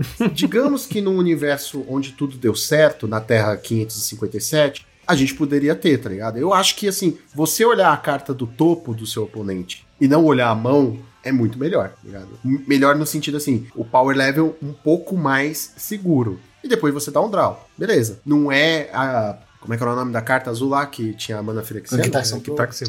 Exato, não é uma Gitaxian Probe que você olha a mão do cara, tem todas as informações e compra uma carta. Essa só vai olhar do topo e tipo, ah, land. Ou, ah, tá, beleza, no seu creta na mão talvez não resolva. E depois você dá uma- compra uma carta. Em questão de power level, eu acho que ela estaria um pouco mais. Pô, mas no Ninjinity ela ia ser perfeita, Lucão. Eu nem penso no Affinity agora, porque realmente o Affinity ia ser quebrado. Mas monstruosa. no Ninjinity, Monstruosa essa essa carta. carta ia ser muito boa no Ninjinity. Nossa, ia deixar ele muito bom. Agora que eu me atentei, você olha a carta do jogador alvo. Você pode olhar a sua. É, pode ser sua. Porra, você pode ver o que você vai comprar com o ninja, bicho. Exatamente. Caralho, perfeito. Só faltou Fatland. Nossa, ia jogar em todos os decks. Só faltou Fatland. Ah, Fatland a gente tem. As ruins, mas Pra, tem. pra buscar lei de artefato não dá, né? Isso que é o problema. Ninjinity joga com lei de artefato.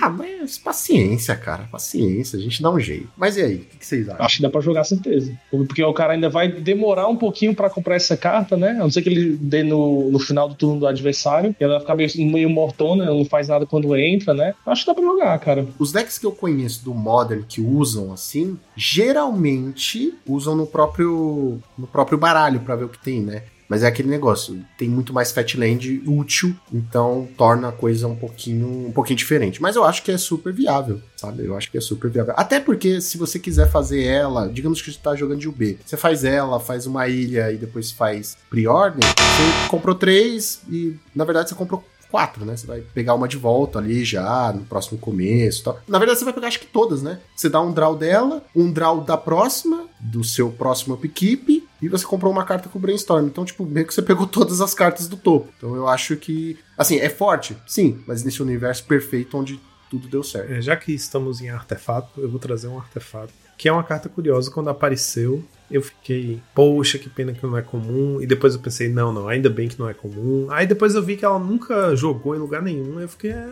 que é uma carta chamada Ice Hide Golem, que é o Golem do manto, não, Golem glaciodérmico. Custa uma mana qualquer nevada e é, do- é o mesmo custo do Astrolábio, é 2-2 e é só isso. É um- uma criatura artefato nevada, golem. É um 2-2 por um mana que pode entrar em qualquer deck. Porque é mana nevada e a gente sabe que. Mana nevada, é, É. só mana. Mana nevada tem esse problema, que é tipo, é é só mana, não custa nada você trocar suas lentes por lentes nevadas, e é isso. E aí você de repente teria um bicho 2-2 por um mana que entraria em qualquer deck de qualquer cor. Aí eu fico na dúvida se isso esculhambaria o formato ou se isso seria indiferente pro formato. Porque, tipo, qual o interesse que a maioria dos decks tem em fazer um, um mana 2-2? Muitos decks não tem interesse nenhum, por exemplo. Mono Black não, não conta pra, pra, pra devoção. Só se for agro, mano. Só se for agro, desculpa. Tipo assim, talvez no. Tipo, no Affinity um bicho desse seria muito bom, mas o Affinity não vai usar além de nevada, não vai ter acesso além de nevada, né? Porque não Cara, dá básica. pra usar no Stomp, tá ligado? Pra você fazer um, um mana nevado. No fim das contas, ele só seria usado em decks que já são agro, eu acho, né? Tipo, Exato, mas assim, eu acho que é válido. Se, você, se for pra você ter um bicho que bate, é aquele negócio, genérica ou uma mana específico, nada bate, é, tá ótimo. Eu acho que. é um Vanilla 2-2. É um pouco esquisito isso, porque quebra a Color Pie fazendo um bicho 2-2 em cores que não teriam acesso a 2-2. Por exemplo, azul, você fazer um bicho um mana 2-2 no azul. Mas eles viabilizam o Monoblue agro também. Viabilizam o Mono Black agro. O efeito é é essa restrição de, de castar. Mas no, no Mono Green, o, Nash, o Nettle Sentinel, ele pode ficar sem bater se você não jogar magia. Os, os Goblins do Mono Red, eles podem bater se você não castar também uma magia vermelha, né? Uma criatura vermelha. Aí ele vai conseguir bater de boa, tá ligado? Dá mais consistência pra esse 2/2 do primeiro turno. Acho que ele é interessante. Podia, mais uma vez, nessa pick de dar um gás pros agro, ver se eles jogam mais, né? Eu ia falar um ponto, mas eu acho que o Joaquim já falou, que é, é, é uma carta artefato, né? Que não vai jogar no Affinity de jeito nenhum. Se, porque se o Affinity aparecesse com Land Nevada, eu ia ficar realmente muito assustado e aí realmente não tem mais o que fazer com artefato no formato. É, esse é o, a melhor coisa dela pra mim é isso. É um artefato que não joga no Affinity. E eu quero também falar um artefato, posso? Esse daqui é uma das antigas, Black Vice. Um incolor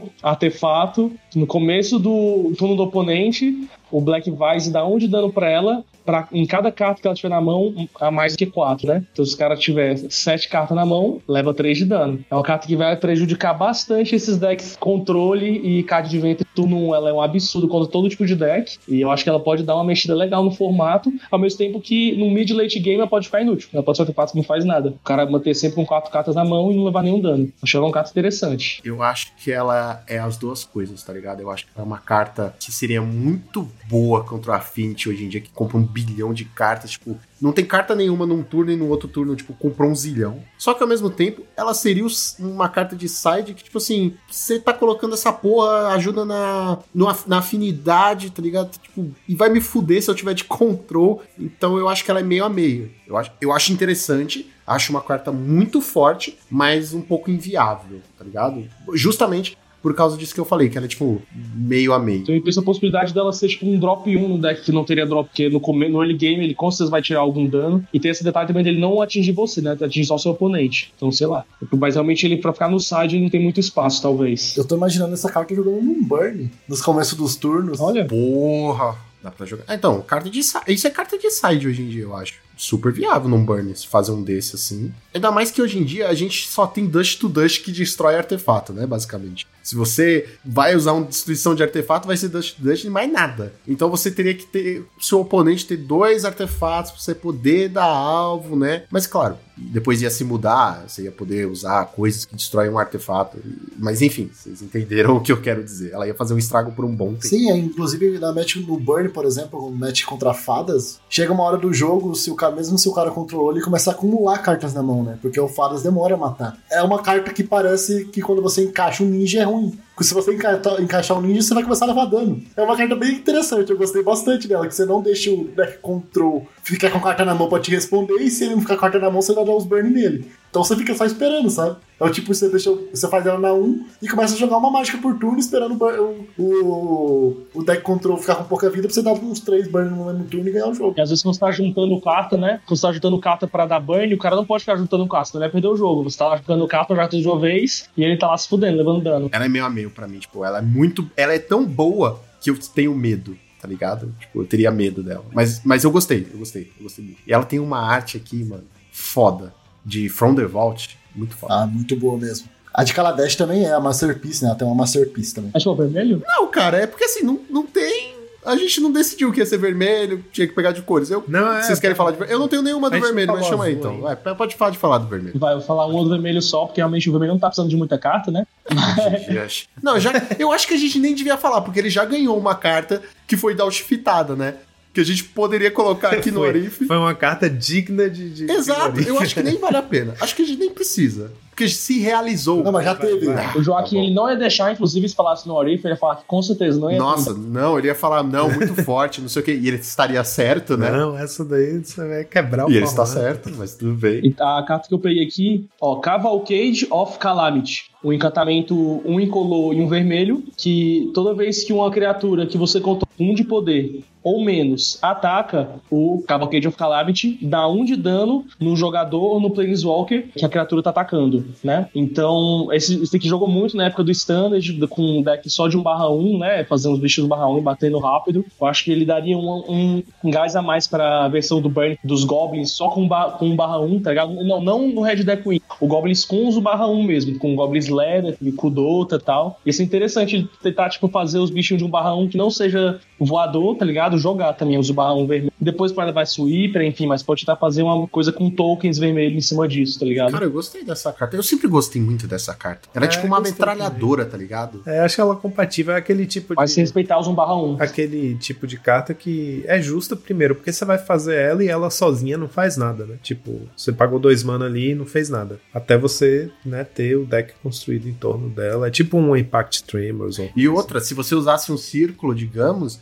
você teria que prevenir um, depois mais um, e depois mais um. Fora as criaturas que estão te batendo, provavelmente. É, uma carta que joga em torno, né? Sem contar que ela foge também de fogs, né? Então, tipo, você bate com as criaturas, tudo bem, minhas criaturas não deram dano, mas eu tô aqui metralhando por cima, filho. Eu sempre quis jogar de Pact Tremors, mas eu nunca, nunca vi ele rodando, tá ligado? Você fazer builds, não ver rodando, talvez isso daqui por dar mais dano, né? Porque ele vai dar dano, ele vai dar um a mais todo turno, né? O Pact Tremors ele dá um quando entra. Isso daqui a criatura 1 barra 1 bateu três vezes, vai dar três de dano a mais. Talvez se jogue Eu mais. trouxe uma vermelha, mas eu acho que ela é muito forte. Caraca, Joaquim. Não sei, não sei. É uma. Não, ela, ela é muito forte porque. Não, enfim, eu vou, vou trazer. É uma instantânea chamada Reckless Rage, custa uma vermelha. Ela causa 4 de dano a criatura alvo que você não controla e 2 de dano a criatura alvo que você controla. Então, aquela carta boa de usar index, index heróico. Aquela do Você dinossauro? no seu bicho e tira um. É dos Não piratas. sei, é do dinossauro? É Ela dos piratas, é do sauro, dinossauro. Puta É. que pariu. Essa carta é Dos cara, piratas, né? tá É, cara. é. Ela é cara, ela ficou cara porque deram um buyout escroto nela aí recentemente, mas é uma carta muito forte, porque no Pioneer, um deck tier 1 muito forte é o, é o Boros heróico, né?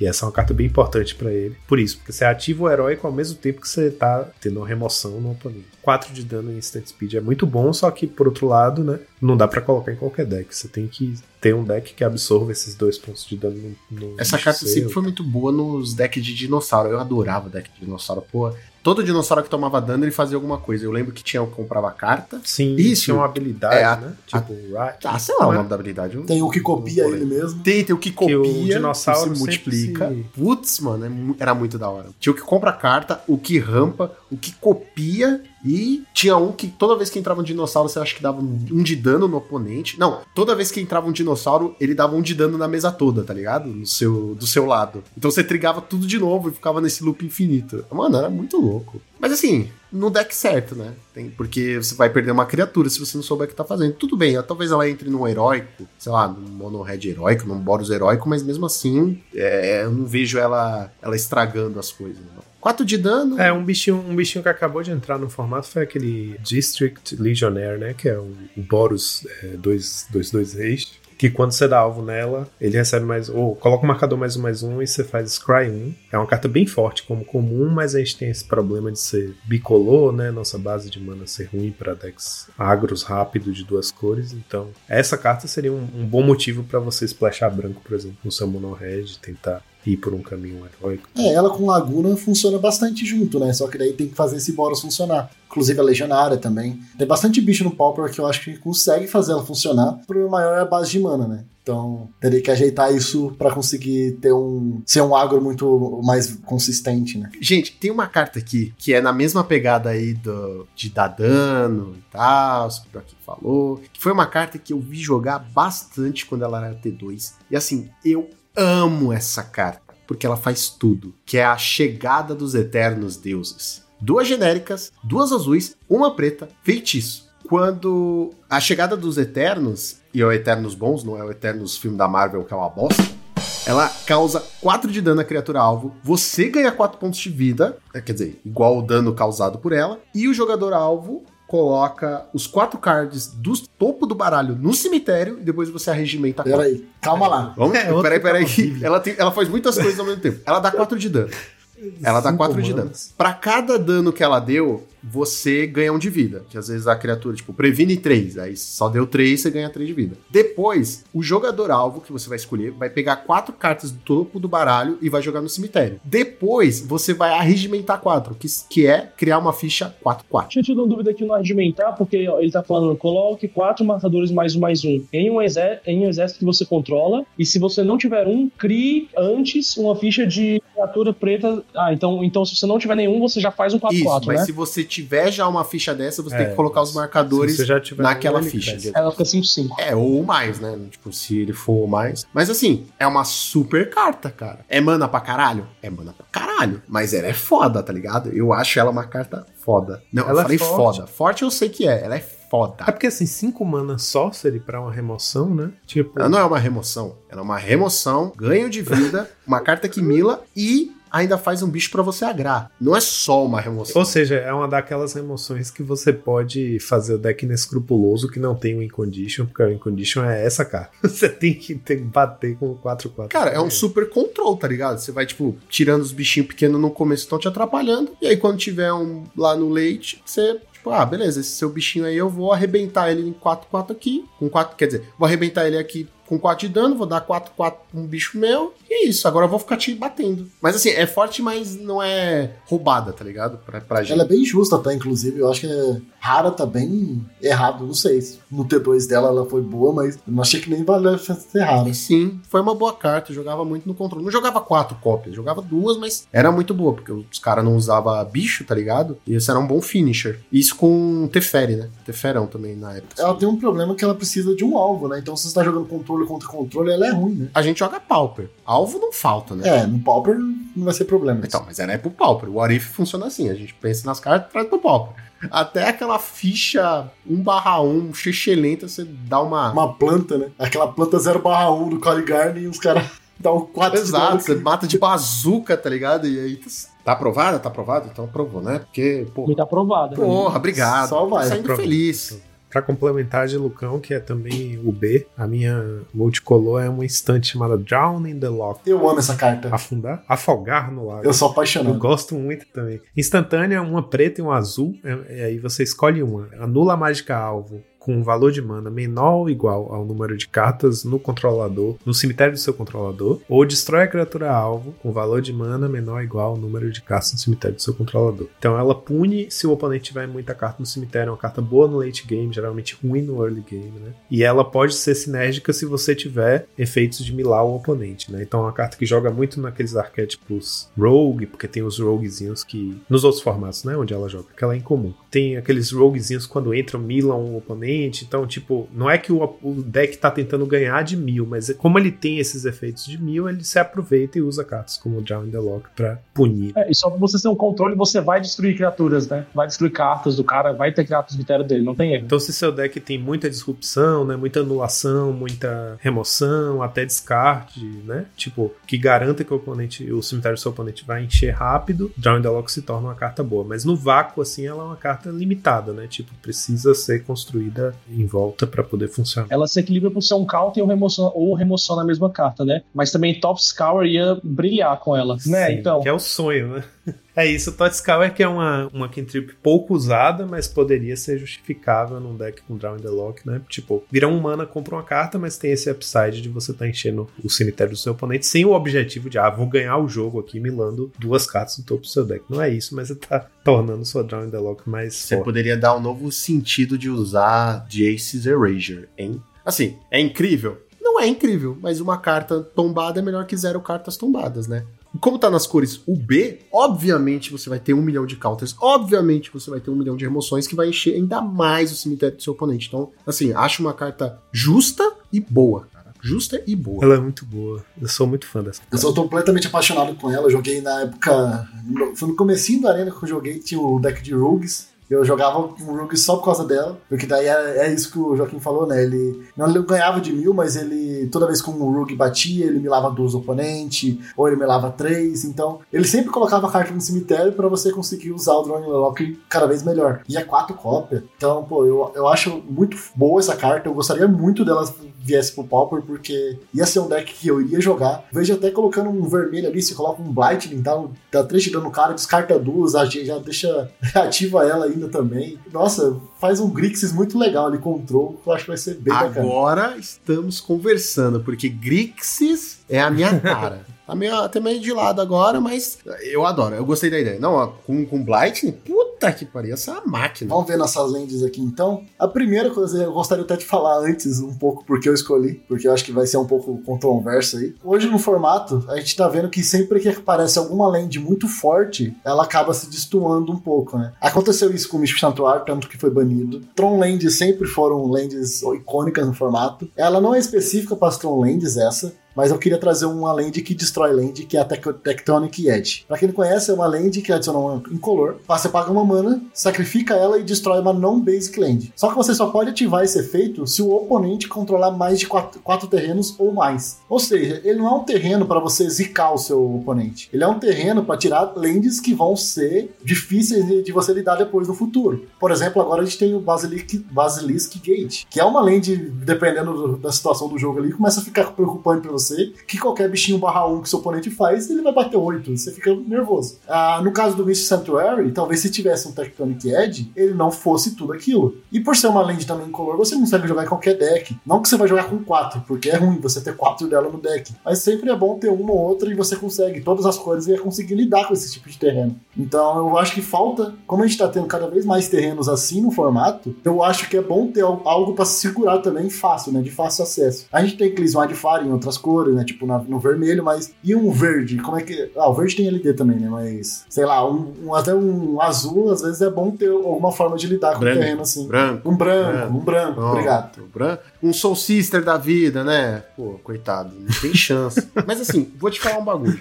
Essa carta, ela é bem interessante. O problema é o 4 ou mais lands. Porque eu tava pensando aqui, você falou do Tron, tudo bem. Você tá chutando cachorro morto, porque não existe mais Tron. Mas digamos que tenha. Se o cara já tem 4 lands, provavelmente ele já tem um Flicker, e aí essa carta começa a ficar menos boa, sabe? Então, pensando nisso, eu acho que o, aquela, aquele terreno LD mesmo, que é pagar duas, destrói o terreno alvo. O Field of Ruin? Eu tava em dúvida nas duas, na real. Então, eu acho que o Field é bem melhor. Assim, óbvio, é bem melhor. Mas eu acho que ele é justo também. Porque você não tem que ficar esperando o cara ter quatro terrenos. Porque se a gente tivesse o santuário, o cara não ah, tudo bem, eu tô bem aqui com meus três terrenos, tá ligado? Eu tô muito bem, eu tenho uma preta, duas azuis, tenho tudo que eu preciso. Então eu fico meio na dúvida, assim. Eu acho que se fosse pra, pra ter, era melhor essa que paga dois, destrói e acabou. É isso. Tudo bem, busca uma, uma land básica depois, mas ainda assim é bem melhor. É, e eu acho que esse vai dar mais alvo em Bounce Land que outra coisa, né? Ser mais o Bounce Land e esse Basilic. Mas tirando essas duas, não tem tantos terrenos fortes mais depois que o Tron caiu, né? Exato. A gente tá. Quer dizer, a gente tem a gente tem os, os, terrenos artefatos, mas adivinha? Eles são indestrutíveis. E a gente também tem os gates novos. Sim, eu concordo que, tipo, é complicado. O cara, tipo, vira o gate e dá, sei lá, mais 3, mais 3, mais 4, mais 4. E aí tudo bem. É um deck que funcionaria. Mas se você pensar nesse geralzão, e é uma coisa que o Pauper acontece sempre, que é vir um monte de land boa, que a gente usa três meses uma land,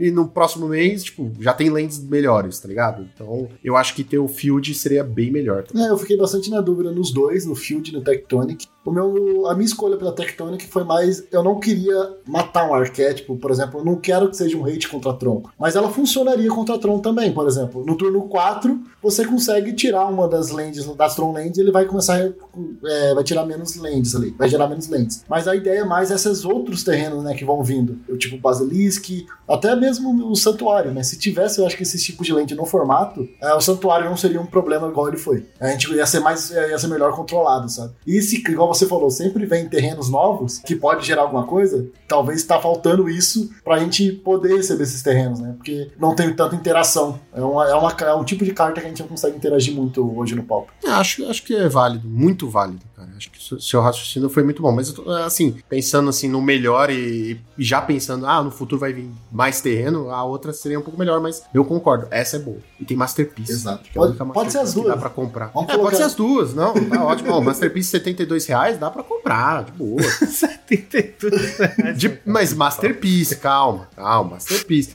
Entenda que Masterpiece não é uma parada que você compra assim, ah, me deu vontade, entendeu? Não. Mas tem de FNM, que tá 10 anos. Falando nisso, enquanto, enquanto a gente tava. Enquanto o Rubens estava falando da carta, eu não sei como eu vim parar de ter no Scryfall aqui. Fui clicando numa coisa, clicando na outra, vim parar no, no Secret Lair Drop que tem, que tem as 5 land básicas e Terramorphic Expense, que a carta. A carta inteira é uma caixa de texto. Aí tem o Terramorphic Expense e eu vi que tem. É, essa carta existe e tem disponível de fácil acesso até no Brasil. Custa 40 reais ela foi. É um Terramorphic Expense que tem o nome, aí logo embaixo tem a caixinha escrito Land e todo o resto da carta é uma caixa de texto que fala é o nome dessa carta Terramorphic Express. Essa Land é o tipo de, de, de terreno dela, é o tipo de carta dela é terreno. E ela não tem outros tipos.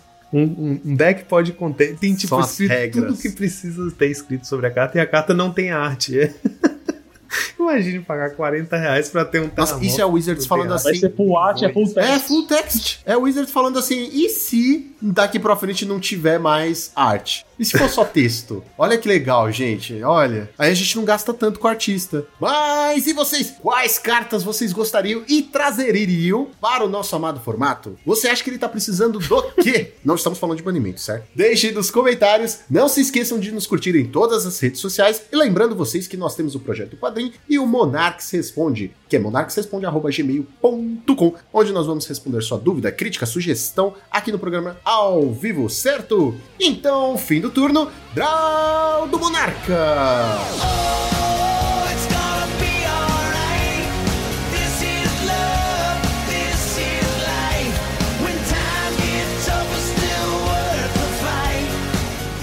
Este podcast foi editado por Monarchs MTG Produções.